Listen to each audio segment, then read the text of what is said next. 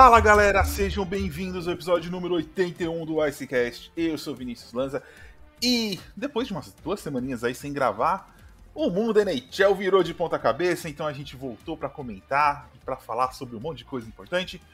Hoje está comigo aqui o meu amigo Guilherme Costa, seja bem-vindo, Gui. Fala Vinícius, fala Kaique. Muita coisa aconteceu aí nessas semanas da NHL. A gente achando que uma troca já tinha sido bombástico o suficiente, aconteceu outra, né? A gente vai falar um pouco aqui. Pois é. E também comigo o Kaique Tomia. Hoje eu aproveitei para falar o nome completo de vocês. 80 episódios para eu falar o, primeiro, o nome completo de vocês. É... Seja bem-vindo. Hoje o Kaique colocou a Cat de castigo. Pra te mostrar quem manda. Kaique. Cat, tá... Cat hoje tá num retiro espiritual para se acalmar. Semana. Próxima semana, as próximas semanas ela tá de volta. Quando ela ouvir isso aqui, isso vai custar caro para mim, mas tudo bem. Segunda essa semana, né? É segunda já, tá ficando ruim para mim pro lado junto com ela. Mas é isso. Bom, vamos lá, uns acontecimentos bons aí durante essa semana. O mercado de trocas está começando a aquecer. Né? Semana passada a gente teve aí uma. Pegou todo mundo de surpresa, realmente. Essa semana a gente teve uma que, assim, eu acho que pegou um pouco de surpresa pelo destino do jogador tro principal trocado, mas era uma troca que estava para ocorrer já tem pelo menos dois anos, a gente pode dizer, né, Vini? Pode, pode. Querem... Vamos falar primeiro sobre Vamos falar das trocas. Vamos começar com primeiro. Vamos falar da primeira troca que aconteceu. É... O New York Islanders e o Vancouver Canucks. Canucks, aliás, inclusive, é o terceiro programa seguido que a gente fala do Canucks. Mas enfim.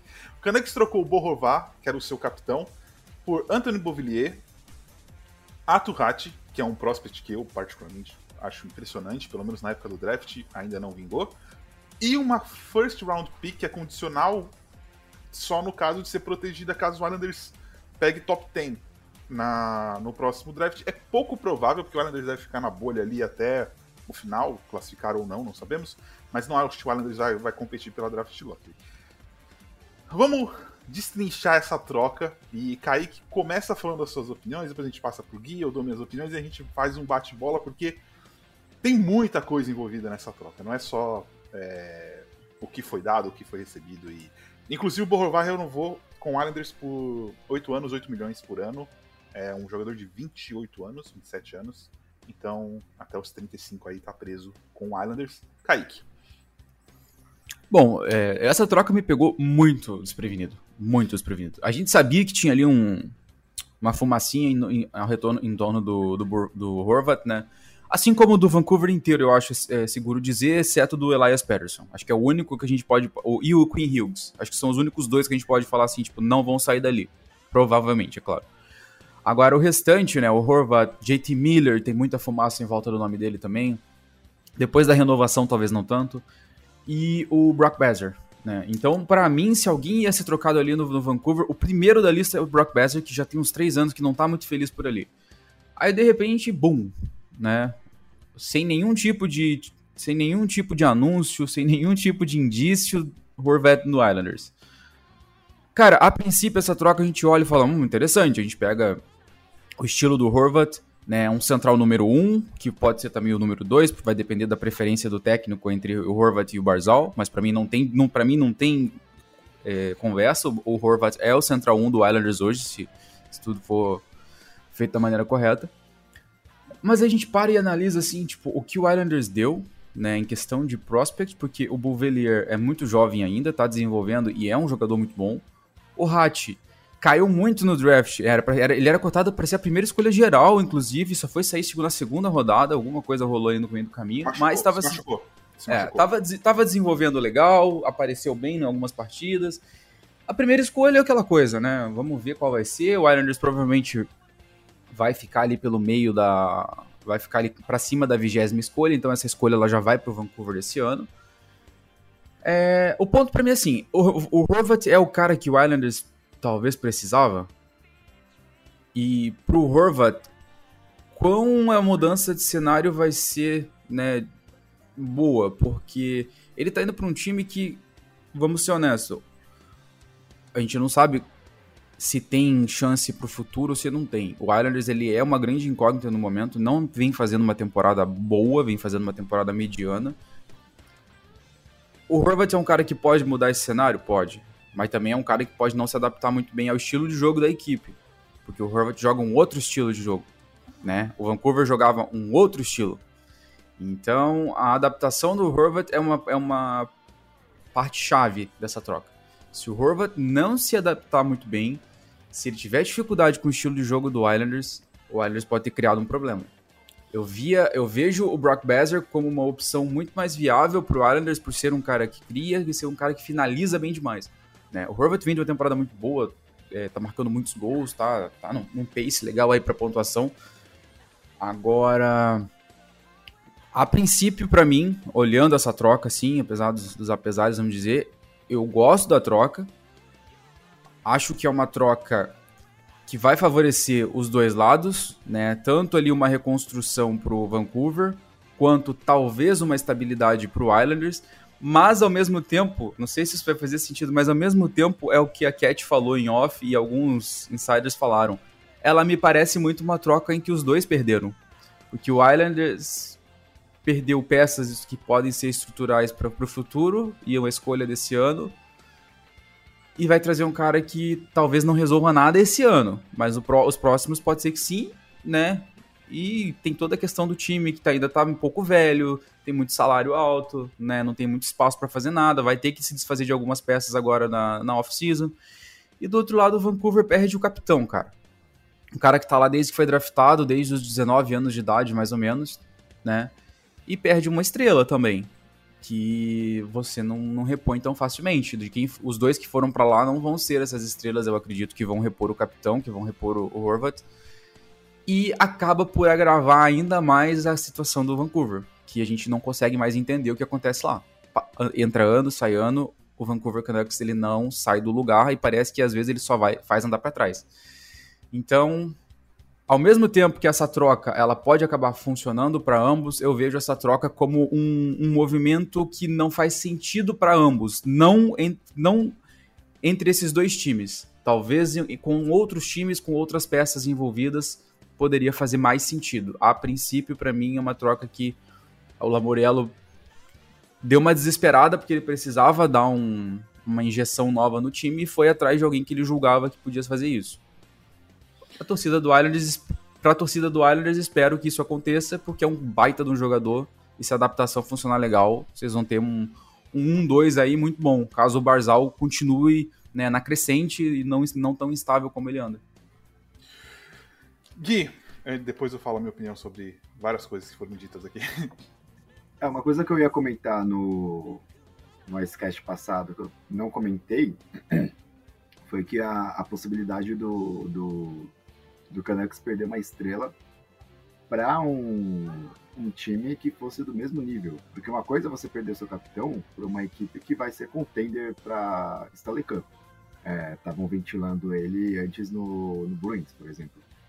É, outra coisa é você perder o seu capitão para um time que, teoricamente, estaria no seu nível. Então, eu acho que isso mostra muito bem o, o que, que o Canucks tem se tornado, né? Isso que o Kaique comentou de da equipe parecer que, que vai melhorar e no final das contas acaba andando para trás, né? Acaba é, retrocedendo alguns níveis. É, em relação ao Canucks, como eles estão num, novamente num processo de rebuild, que é, é difícil comentar em relação a deixar de, de liberar jogador A ou B. Mas, é, em compensação, como com a chegada do Bovillier, que também é um jogador que eu gosto bastante, é, pelo menos o nível não cai bastante nessa troca. Em relação ao Islanders, é uma equipe que, bem ou mal, tá aí na briga por uma vaga do Wild Card. E que, pensando numa temporada que vem, eles têm mais chances reais né, de, de disputar a vaga para playoffs do que nessa temporada. Então acho que no final das contas consegue esse tipo de troca tem a, a dar a chance ao Islanders conseguir voltar a, a, um cenário que eles estavam há duas temporadas atrás, que era cenário de final de conferência. Bom, vamos lá, vamos lá, vamos lá, que eu discordo de algumas coisas aqui. É... Eu acho eu achei desespero do Islanders. É, achei que o Islanders. A troca, em si, a troca em si não é ruim se você pegar só a troca. A questão para mim é, é, o cenário geral. O Islanders precisava de um artilheiro Ele traz o Horvath um ano de. Em ano de. de contrato e no melhor ano da carreira dele. Então ele já fez dois gols, se eu não me engano, nessa, desde que chegou. E o Bovulier também fez dois gols no Canucks. É, a questão é, você precisava de um artilheiro, você não trouxe o artilheiro. Por mais que o Horvath esteja fazendo muitos gols agora, ele não é um jogador artilheiro. O jogador artilheiro são outros jogadores. É um jogador mais de armação. Ao mesmo tempo, você já renova ele, então você adiciona mais 4 milhões e meio no seu salário cap. E pro ano que vem, você perde o Varlamov, que é o seu goleiro, porque não vai conseguir renovar com o Varlamov para ser backup do, do Soroka, a não ser que ele aceite muito menos. É... E você tem outras renovações que você precisa fazer, você não tem a profundidade para você competir dentro da divisão.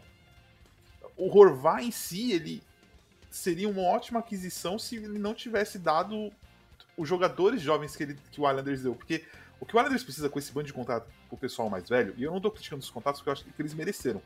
Mas assim, eles estão envelhecendo mal, você precisa de contrato controlado. E você não ter esses dois jovens que podem ser futuros é, regulares na NHL, para mim é um grande problema. E quando eu olho pro Islanders hoje, apesar do Islanders estar melhor, eu acho o Islanders muito longe do top 3 da, da Metro. E a gente tá falando de dois times na, de top 3 na Metro que são extremamente jovens, que é o caso do Devils e do Rangers, que são rivais, inclusive, dele. É, beleza, você melhorou para competir com Penguins e com Capitals, que estão em fim de ciclo, mas o seu time com Barzal e Horvath é melhor que Crosby e Malkin? Melhor do que Backstrom, Kuznetsov e, e Ovechkin? É melhor do que o time do Buffalo que tá subindo e vai disputar a vaga de wildcard logo mais, é melhor que o Panthers que tá, vai disputar a vaga de wildcard. Então, o contexto para mim não me agrada, o contexto do, do Islanders. Pro Canucks, é, eu tava até falando com meu irmão ontem sobre isso, não, a gente não sabe o que aconteceu, o que acontece nos bastidores, então não dá para afirmar, mas se for verdade que o Rová falou que queria ficar, para mim o Canucks cagou. O Canucks não precisa de um rebuild, o Canucks precisava trocar o Buzzer ficava com Peterson, Horvath, Hughes e o Denko no gol, e você tem a estrutura para montar o time ao redor desses caras e vai para um retool. É, eu achei que o Canucks deu um, um, tiro aí, talvez o Hatch se torne um Horvath do futuro, talvez. Mas é o famoso perdeu, perdeu. É, algum comentário de vocês? Vocês querem falar um pouquinho do Canucks também, já que a gente focou mais no Islanders? É Kaique.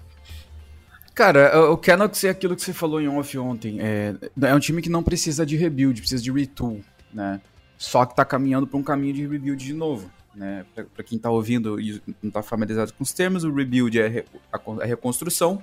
O retool é basicamente quando você só dá uma mudada em algumas peças-chave do seu time. Né? Você troca ali duas, três peças importantes, né, de alto nível, por outras duas, três do mesmo nível, algo semelhante a, a famosa troca de ares, né? Você pega ali o.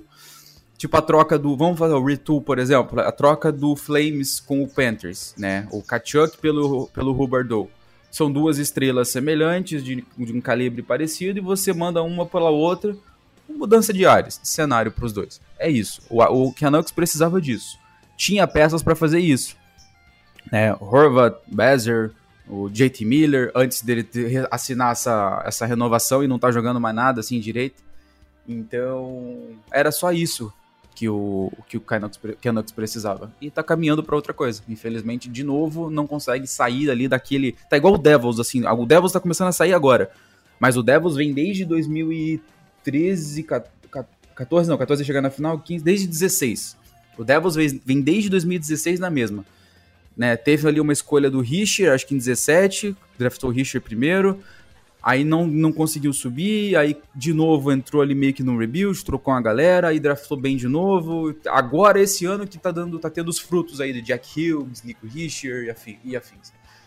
Então, o Canucks parece que não vai sair disso de novo. Gui.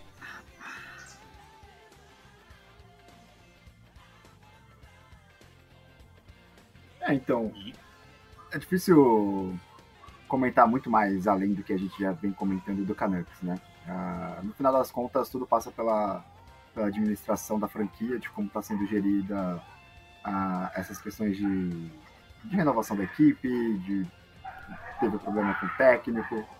Então, acho que, que, acaba sendo um pouco repetitivo comentar do, do Canucks, né?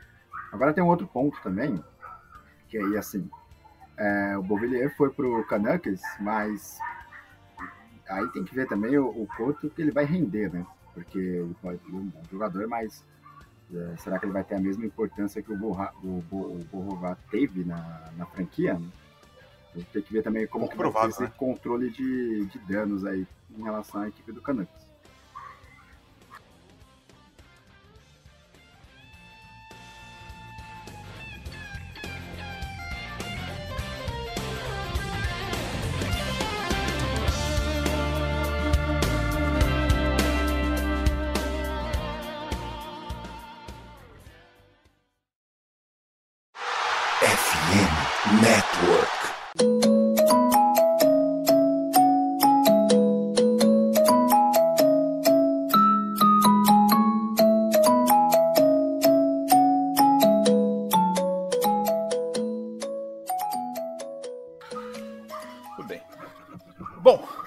Começar nosso bloco 2 aqui.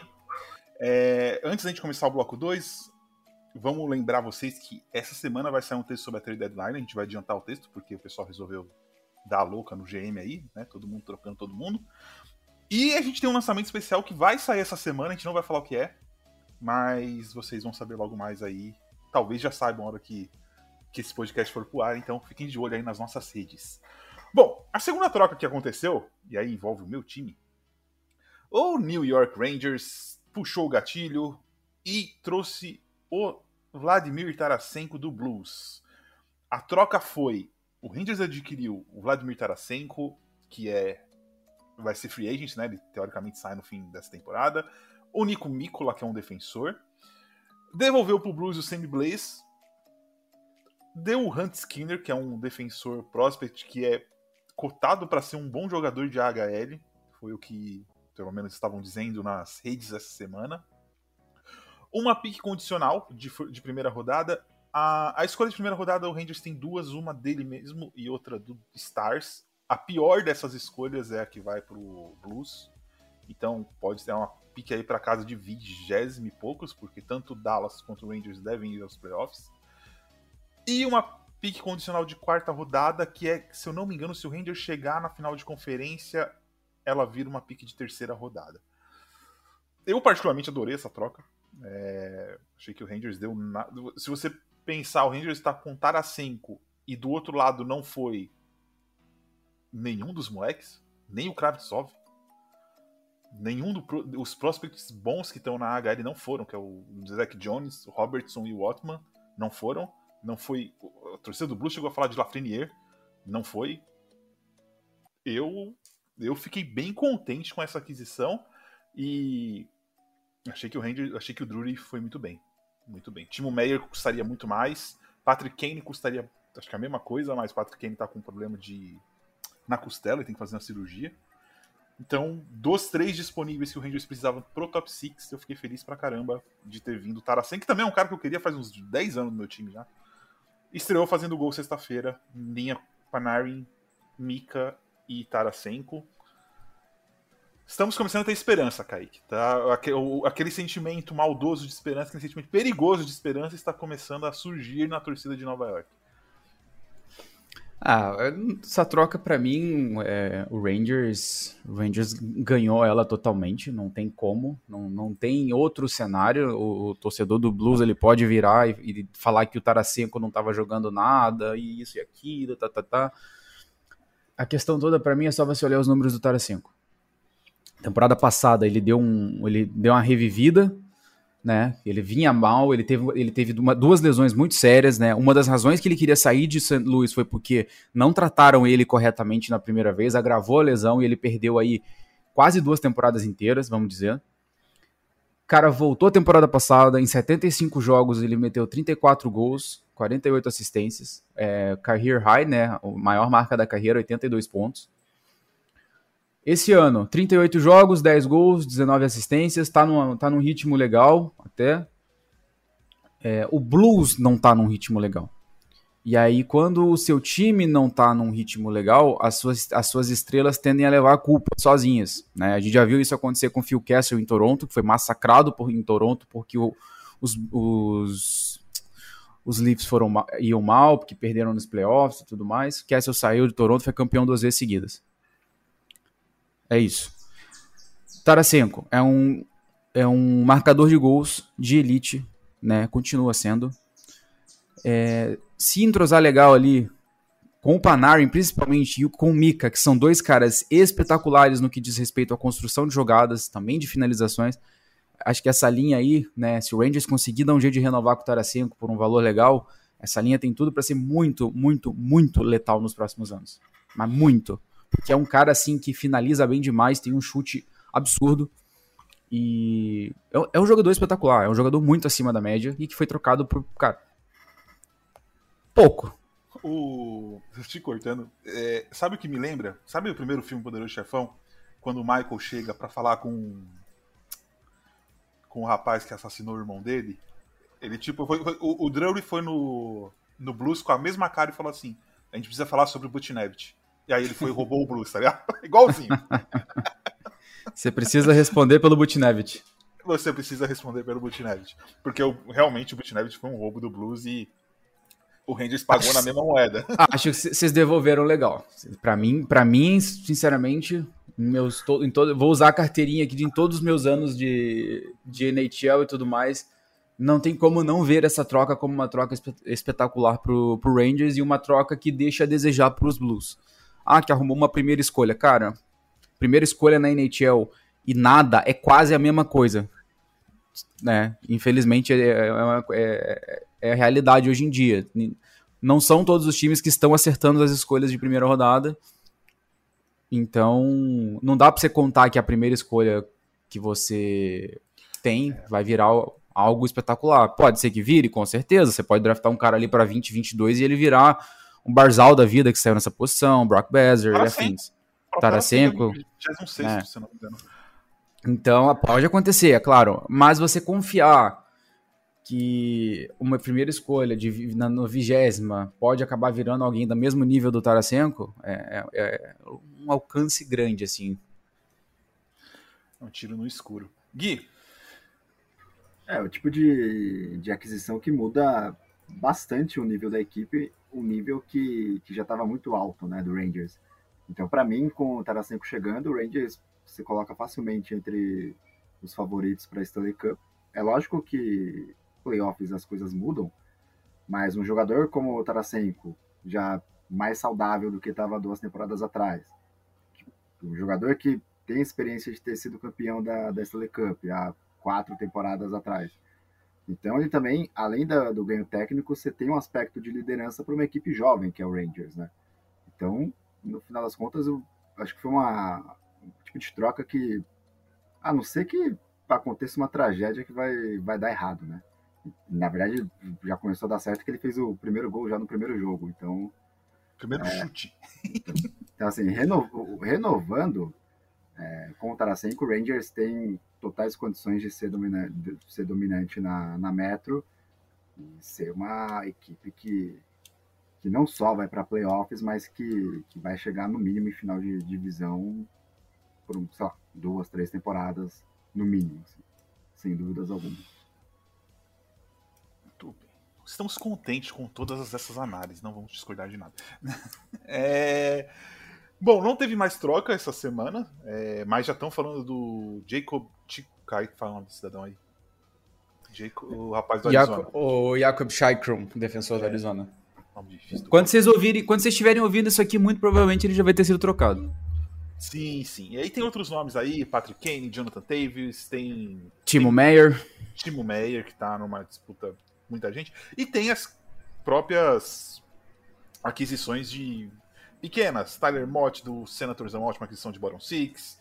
Tem outros jogadores desse estilo que devem aí fazer a movimentação até a deadline. E para fechar o programa, Vamos falar, aniversário de Gary Batman como GM da NHL. Kaique, fala os feitos desse cidadão. 30 anos à frente da NHL, sim, sim, é isso. é, essa semana, essa última semana completou, completaram-se 30 anos, né, desde que o Batman assumiu a cadeira de, de comissário. É, assim, é, o, o, Batman é uma figura extremamente controversa, não, não existe uma unanimidade em relação a ele. É, os fãs, em sua maioria, detestam o Batman, né?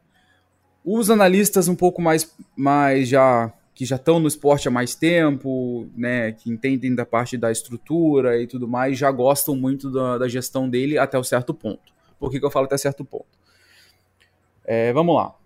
Bons pontos positivos que o, dessa, dessa gestão de 30 anos do Batman. Né? O acordo com a NBC, é um acordo que trouxe o hockey de volta ali a, ao mainstream, né, passando na TV aberta americana, um canal grande. Né? Foi um acordo que terminou agora há pouco tempo atrás, quando a NHL, a NHL migrou para a ESPN, mas foi um acordo que ajudou a ir pavimentando a liga na televisão, na cultura e tudo mais. É, o salary cap, né, é um ponto muito controverso, há quem goste, há quem odeie. Aqui nesse programa você tem duas pessoas que estão nos pontos extremos dessa, dessa opinião, vocês sabem. É, mas o cap definitivamente foi uma coisa positiva em questões de estabilidade financeira também para as equipes. Né? As equipes, na, até aquela época, até ali 2006, 2007, e até posteriormente aconteceu ainda por, por negligências, as equipes quebravam muito fácil. As equipes se metiam em, em, questões financeiras muito ruins, muito por conta do gasto desenfreado, porque gastavam mais do que podiam e tudo mais. O cap veio e conseguiu equilibrar isso. E conseguiu equilibrar também a, as forças ao redor da liga, né? Você não tem times que conseguem concentrar muitas estrelas mais. Eu sempre vou ver isso como um ponto positivo. Eu acho que hoje o cap ele pede uma mudança nas regras, né, especialmente no, no que diz respeito a um tópico que eu vou citar mais à frente na, na questão contra. É, o player safety, né, a gente sabe que durante os anos 80 e 90, início dos anos 2000, a galera literalmente se quase se matava dentro do gelo, é, jogador jogando com concussão grave, jogando com... Hoje continua, né, joga ainda com lesões e tudo mais, mas a questão da concussão, ela tá melhorando bastante, né, então o player safety é uma entidade bem controversa dentro da NHL, a gente sabe, né? Não tem muito rigor, não tem muito critério, mas ela acaba funcionando em momentos ali que dá para dizer cruciais, né? Essa questão de estar tá de olho, esse negócio, o, o, o, o, observador de concussões, né? O spotter, que o cara que fica ali no jogo analisando se algum jogador tá meio esquisito depois de uma pancada e tira esse cara do jogo. A gente já viu isso acontecendo durante alguns jogos da temporada. É, e assim, trouxe uma estabilidade grande para a liga, né? A liga cresceu e se estabilizou. E um dos grandes acertos, assim, que é um dos mais elogiados por todos, acho que vocês vão concordar, é o Winter Classic, né? É o, o jogo de estádio no dia 1 de janeiro, é uma coisa que faz o mercado girar em volta, atrai turismo para as cidades que ele vai. Então foi um, foram acertos assim pontuais que ajudaram muito no crescimento dessa liga. É, contra, o cap, o salary cap. Mas por que o salary cap os dois? É seguinte, a partir do momento que você tem um, um teto e você deixa as pessoas, deixa os times darem a volta nele, você tem um problema. Como você pode fazer? Cara, não tem volta, né? Você fecha aí as janelas, tipo a janela que o Tampa e outros times agora estão usando. O Tampa ganhou um título usando essa janela, o Chicago ganhou um título usando essa janela, né? De deixar um jogador o ano inteiro na, na long term e ativar ele nos playoffs, porque nos playoffs não tem cap. Então, acho que assim, se você tem cap durante a temporada regular, você tem que ter cap nos playoffs. É bem simples. Não, não tem muito mistério para consertar isso. Ah, o, jogador, o, time draftou um jogador, desenvolveu ele, na hora de renovar não consegue por causa disso. Isso, ok, vamos criar uma regra aqui. Vamos criar o franchise, o franchise player. Se você draftou o McDavid da vida, o Crosby da vida, e ele é o teu franchise player, você bota uma tag de franchise player nele, você vai pagar ele até um certo limite de valor, você vai pagar ele. E é isso amarrando as janelas. Né? O cap ele, ele, ele funciona bem, mas ao mesmo tempo ele deixa esses buracos que faz com que seja possível contestar.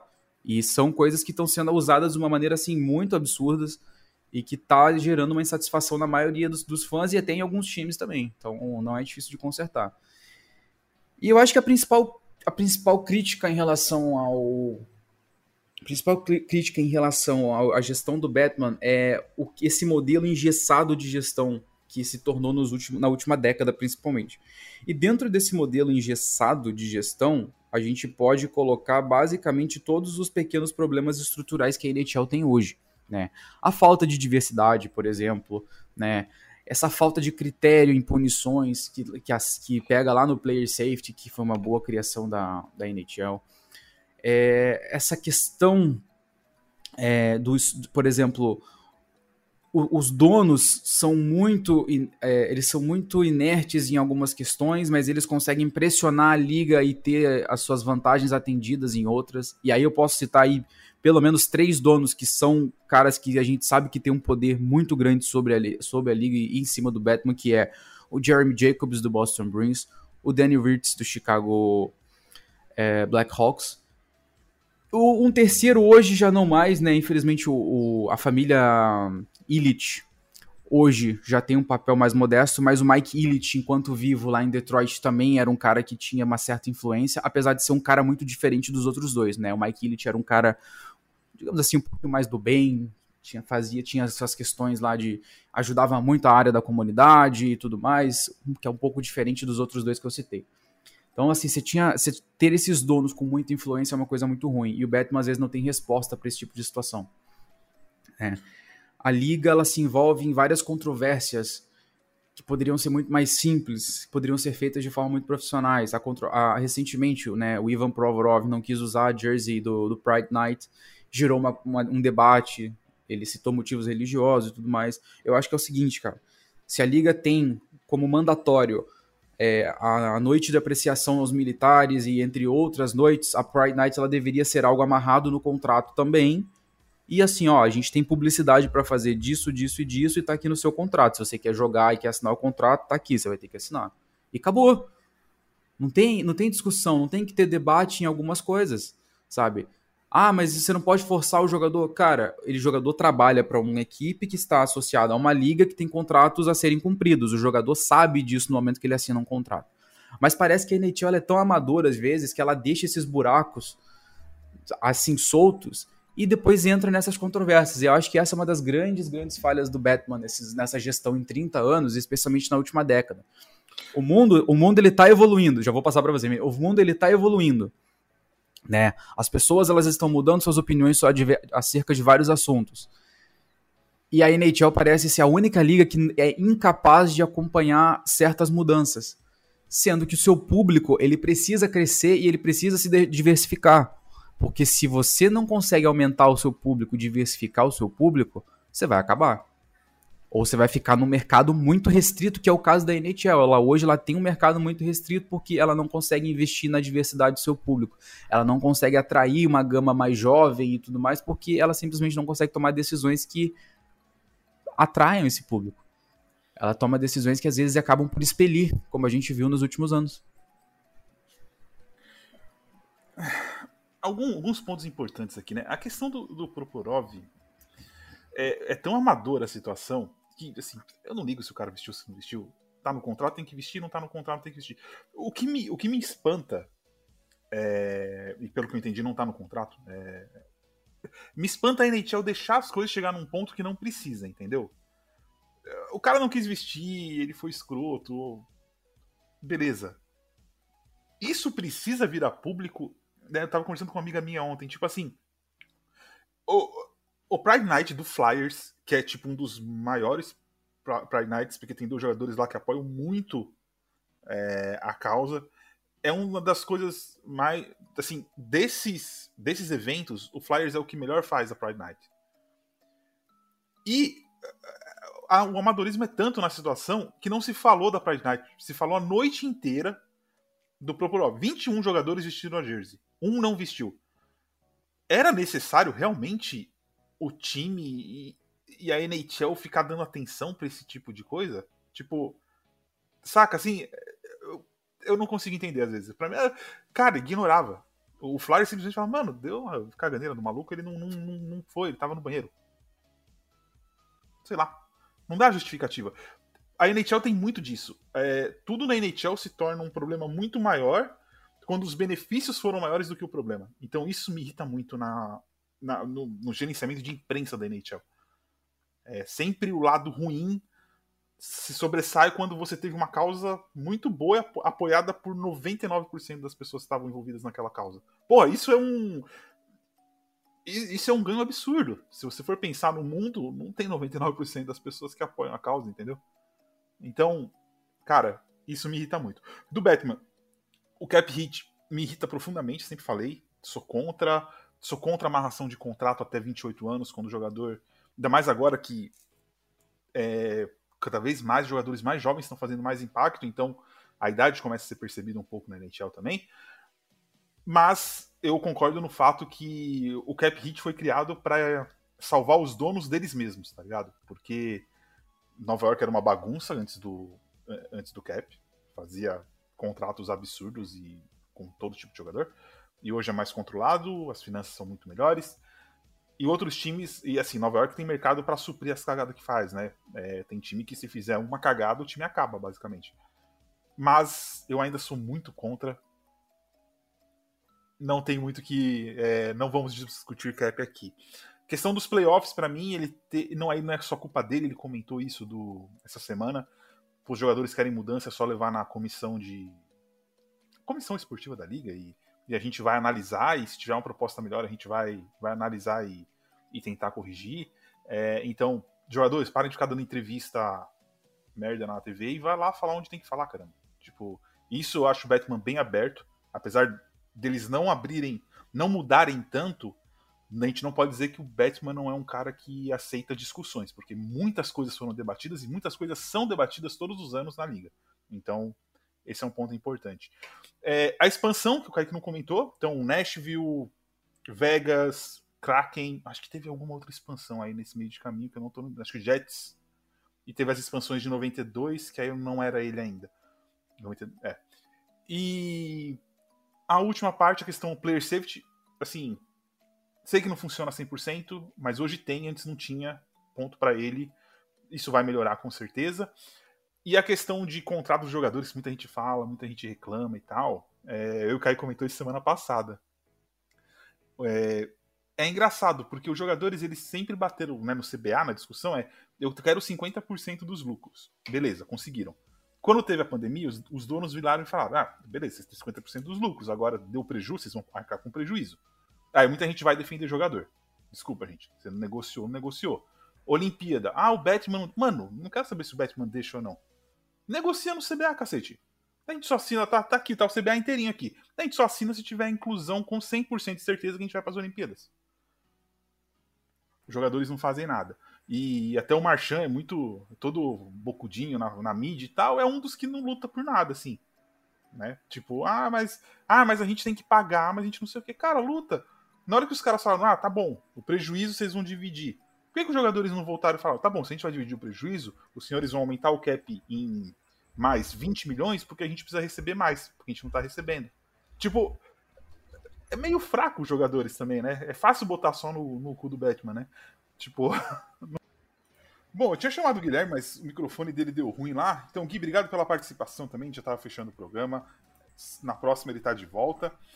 Bom, Kaique, você tem alguma coisa para dizer, né? Tá sobre os jogadores e tal, ou a gente fecha? Cara, sobre os jogadores é o que a gente já falou antes aqui, e eu sempre, eu sempre repito isso. Não adianta nada ficar esperneando em rede social, ficar faz, dando indiretinha em entrevista e coisa do tipo, se vocês não se ajudam na hora de fechar os contratos, né? Se você só consegue enxergar os 50% na hora de fechar o contrato, é, não adianta. Se a sua associação de jogadores é a pior que existe, que não tá nem aí para os problemas, do problemas dos jogadores, também não adianta. Então, assim, os próprios jogadores precisam aprender a se organizar e fazer as, e fazer as cobranças. Porque a liga, ela não vai ter o ímpeto, né? Ela não vai. O, o, o, Bill Daly e o Gary Bettman, eles não vão acordar um belo dia nas suas mansões e falar: hum, acho que hoje eu vou passar aqui uns novos protocolos de segurança para os jogadores. Não vai rolar. Se os jogadores. para cada um, né? É, eu...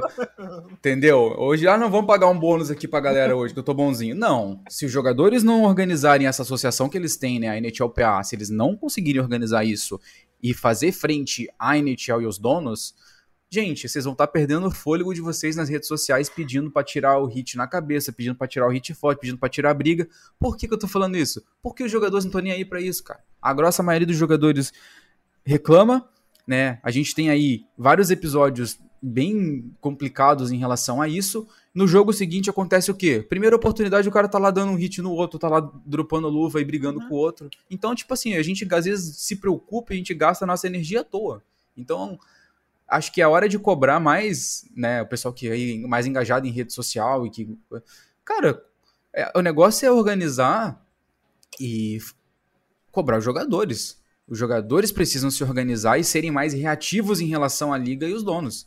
Sem jogador, não tem liga. É isso, entendeu? A, a Premier League, a liga de futebol britânica, era uma bagunça durante até os anos 90. Total. Tinha as entidades que cuidavam, era uma bagunça. Os jogadores e os clubes se organizaram e hoje a liga pertence aos jogadores e aos clubes. Né? A, a Football Association hoje, ela meio ela existe, ela regula, mas os clubes têm maior controle, né? Porque lá atrás eles se organizaram e foram atrás. A NHL, né? E a maioria das ligas americanas não tem muito isso. Só que as outras ligas americanas, vamos dar um exemplo a NBA. A associação de, associação de jogadores da NBA, cara, um dos caras que mais vem a público para falar sobre questões sobre os jogadores e que veio durante os últimos anos foi só o LeBron James que é o melhor jogador dos últimos, sei lá, 20, 30 anos, né? Tá ali junto com o Michael Jordan como um dos, os, dos dois maiores da história. Na NHL, é, o representante de um dos times é o Tom Wilson. Entendeu? Então a diferença tá aí. Na NFL, os caras se reuniram, pegaram a associação de jogadores, os jogadores aposentados entraram com um processo bilionário contra a NHL, contra a NFL, desculpa, por questões de saúde, né, batalhando por plano de saúde após a aposentadoria, questões de concussões e tudo mais. A NFL se viu pressionada e começou a negociar, fez acordo aqui, acordo ali e tal, e hoje a situação está mais fluida. Pra você ter uma ideia, na NHL, o, o jogador, o ex-jogador que mais luta por isso é o Dan Carcillo, que batia até na sombra de quem tava passando na arquibancada, entendeu? E por, e por quê? Porque hoje, porque hoje o Dan Carcillo ele colhe os frutos daquilo e ele percebe o quão complicado, o quão errado ele era, né? E o quão prejudicial isso pode ser para a saúde, porque ele hoje enfrenta questões né, de saúde física e mental por conta do estilo de jogo que ele tinha antigamente. Então o Carcillo virou uma voz ativa contra essas questões sabe? É. Então, Bom, gente, tudo depende dos jogadores, e é isso. Exatamente. E lembrando do Carcelo, lembro de um gol dele contra o Flyers, jogo 7, que ele faz o gol lá, lá, em, lá em Filadélfia, sai comemorando na frente da torcida do Flyers, e tem um torcedor mandando ele um dos dois dedos do meio para ele, assim. Uma foto sensacional, é muito boa, é muito bom. Muito bom.